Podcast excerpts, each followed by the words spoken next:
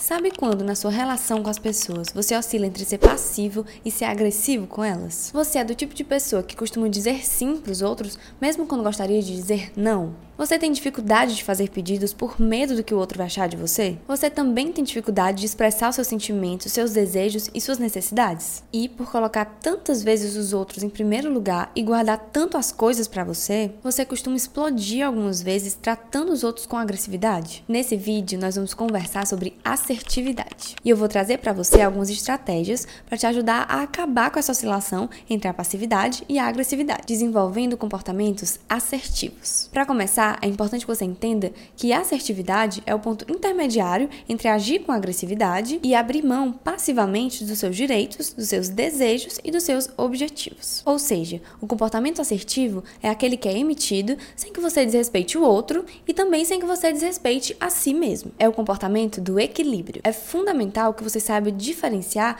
esses três tipos de comportamento: o passivo, o agressivo e o assertivo. No comportamento passivo, a pessoa costuma dar muitas voltas para falar o que ela deseja falar.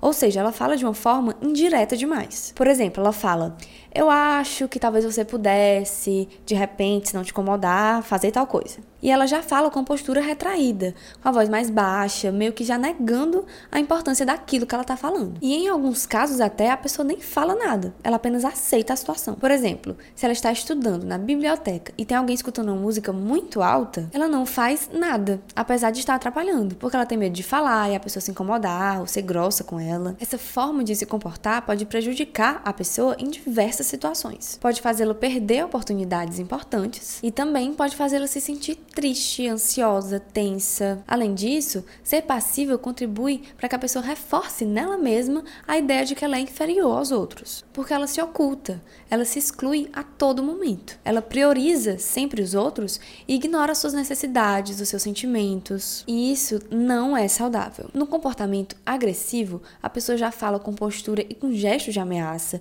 com a voz alta, muitas vezes até gritando. Ela fala: "Você deve fazer isso, faça isso. Você não sabe fazer isso, ou você só pode estar brincando comigo. Usando como exemplo a mesma situação anterior da biblioteca, a pessoa agressiva já chegaria na outra que estava escutando música, já falando: Eu exijo que você baixe essa música, ou então baixe essa música agora, de forma ofensiva, de forma ameaçadora. Ter comportamentos agressivos costuma gerar conflitos interpessoais, além de trazer para a pessoa agressiva sentimentos de culpa, de frustração, de aborrecimento, de tensão, o que também não é saudável. Já no comportamento assertivo, a pessoa fala o que ela deseja falar de uma forma tranquila, simples e objetiva, com uma postura firme e honesta. Ela fala: Eu penso dessa forma, eu me sinto assim, ou então eu gostaria que você fizesse isso, ou o que você acha disso, como nós podemos resolver isso. A pessoa não deixa de falar algo por medo do que os outros vão pensar ou de como eles vão reagir. Ela consegue expressar seus sentimentos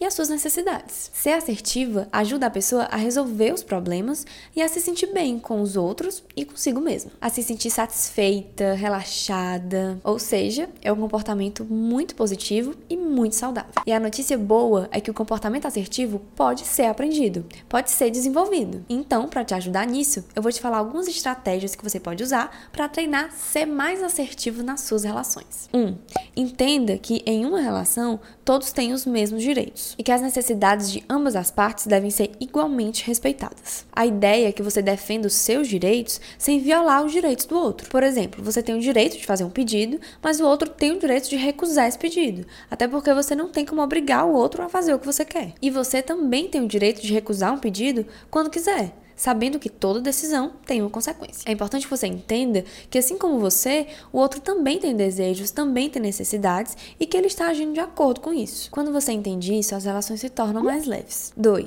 Tente usar frases que se iniciem com a palavra eu.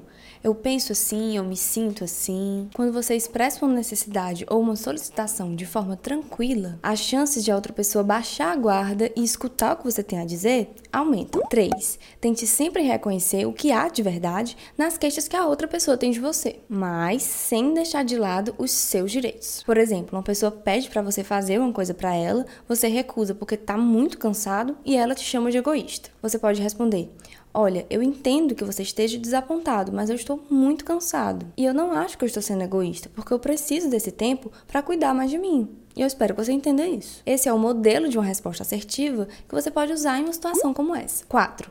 Procure fazer declarações claras e simples sobre os seus desejos e sobre suas necessidades. Não espere que os outros leiam a sua mente e prevejam o que você deseja, o que você precisa. É muito comum aquele pensamento de que se a pessoa te ama, ela deve saber o que você precisa. Só que esse pensamento atrapalha o desenvolvimento da sua assertividade e prejudica as relações. Uma pessoa que gosta muito de você pode sim não saber sempre o que você precisa em todos os momentos, assim como você não vai saber sempre o que o outro precisa. Isso faz parte das relações entre seres humanos e é por isso que ter um diálogo claro e sincero é muito importante. 5. Foque no processo de assertividade e não nos resultados. Ser assertivo não significa que você vai sempre conseguir o que você quer. Não existe garantia de que o resultado vai ser o desejado, mas a comunicação assertiva provavelmente com o tempo vai produzir relações mais positivas e mais saudáveis. Esse foi o vídeo de hoje e eu espero que ele te ajude a melhorar sua relação com as pessoas e consigo mesmo também. Você conhece alguém que precisa assistir esse vídeo?